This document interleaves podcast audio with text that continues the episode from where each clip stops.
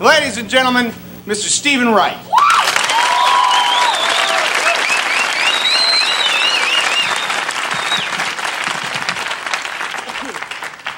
Thanks.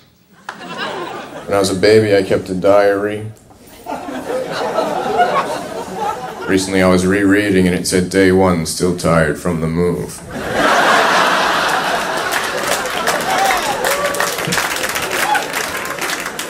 Day two, everybody talks to me like I'm an idiot. O comediante norte-americano Stephen Wright ganhou notoriedade em 1985 com o álbum Eu Tenho um Pônei. Em 2007, lançou o seu segundo álbum de piadas, agora em CD, com o título Eu Ainda Tenho um Pônei.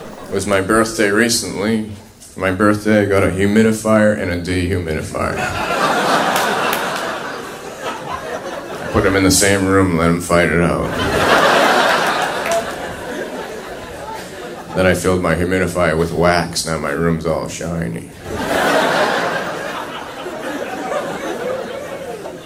Right now I'm having amnesia and deja vu at the same time.